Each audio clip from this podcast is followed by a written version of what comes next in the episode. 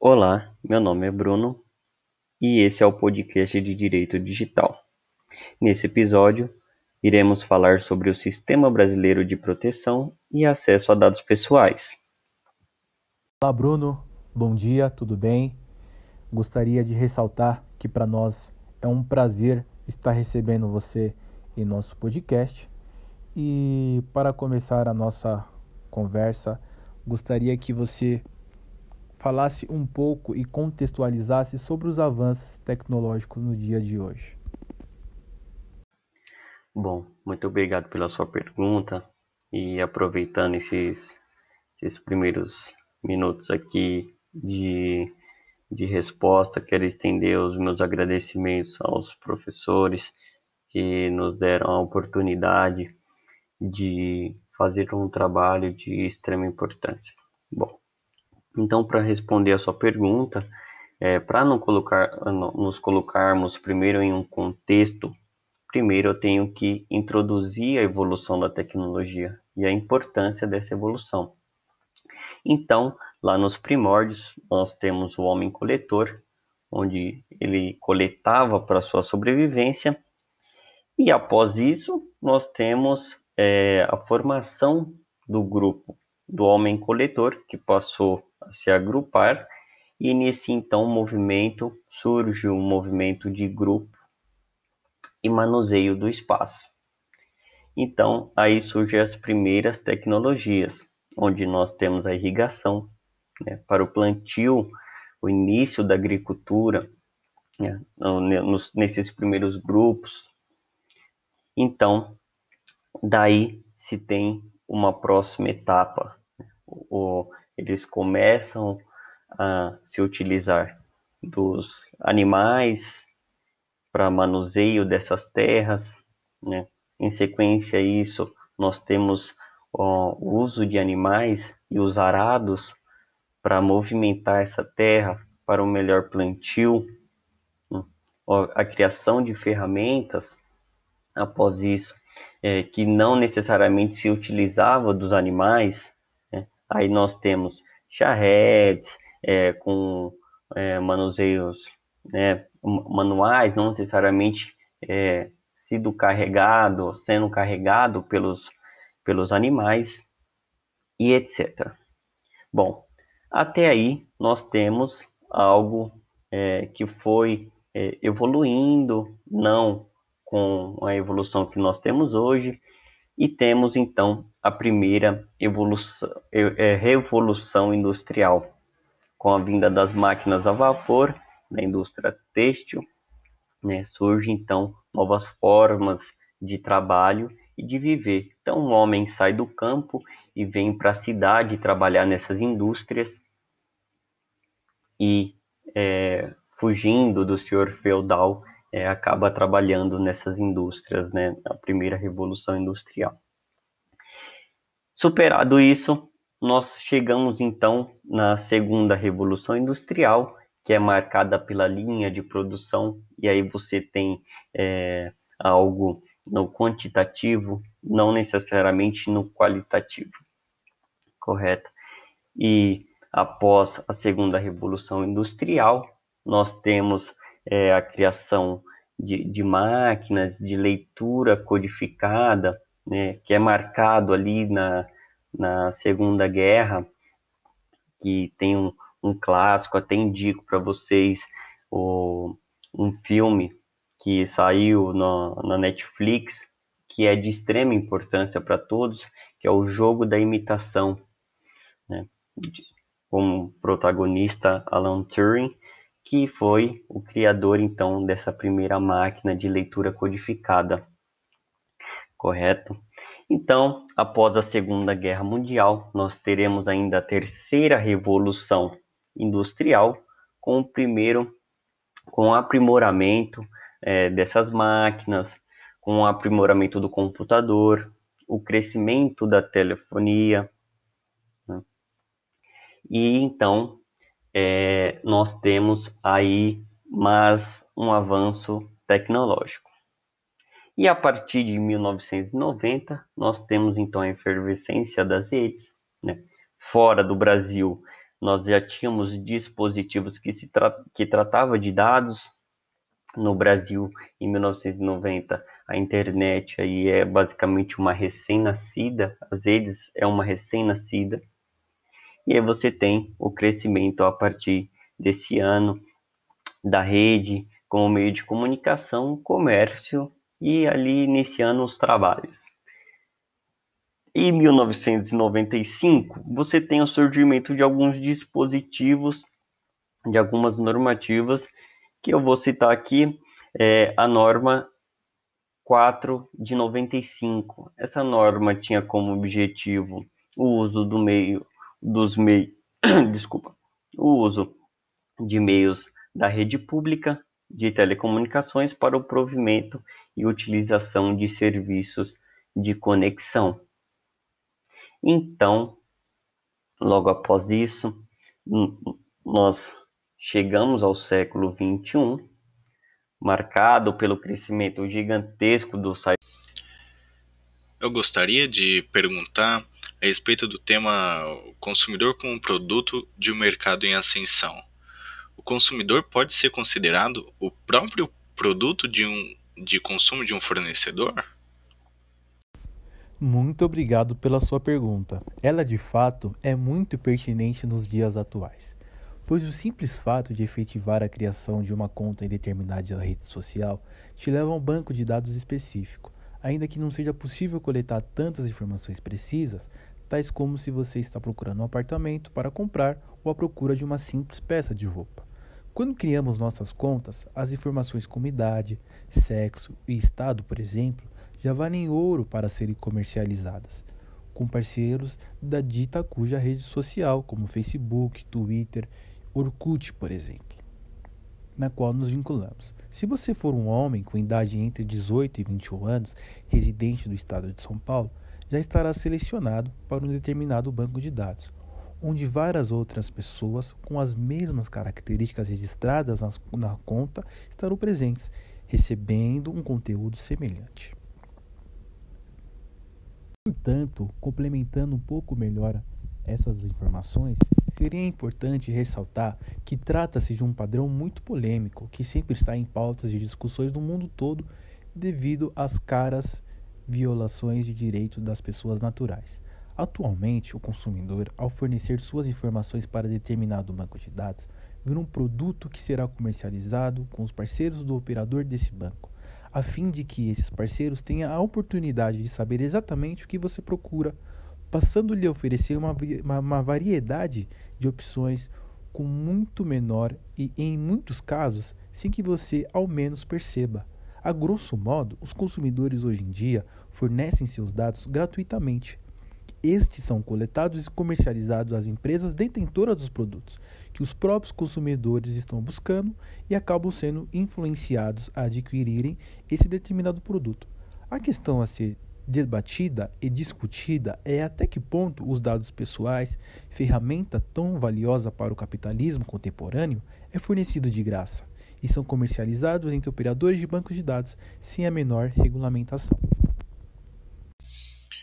A área jurídica é conhecida por seus costumes que ainda remetem muito à antiguidade. Como seria visto e considerado os interesses jurídicos diante desse avanço exponencial da tecnologia? Ainda existe aquela visão antiga onde o direito tem sempre o dever da criminalização?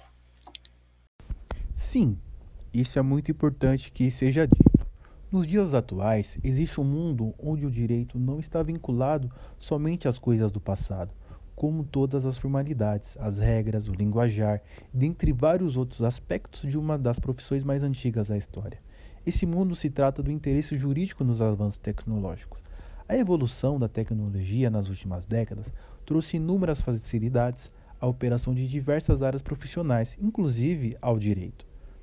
No entanto, na medida em que se foi desenvolvendo rapidamente o mundo tecnológico, trouxe a sensação de que havia regulamentação ou não, nem regras muito claras, principalmente sobre a responsabilidade na gigantesca cadeia de relação na internet. Em entrevista ao podcast Rio Bravo, especialista da FGV, o jurista Sérgio Branco, nos elucidou com pontos importantíssimos relacionados à importância do interesse jurídico no desenvolvimento da tecnologia. Líder de projetos do CTS, da Escola de Direito da FGV, Sérgio Branco falou da desatualização da lei que rege o direito autoral no Brasil, um dos pontos bastante complexos com tecnologia contemporânea.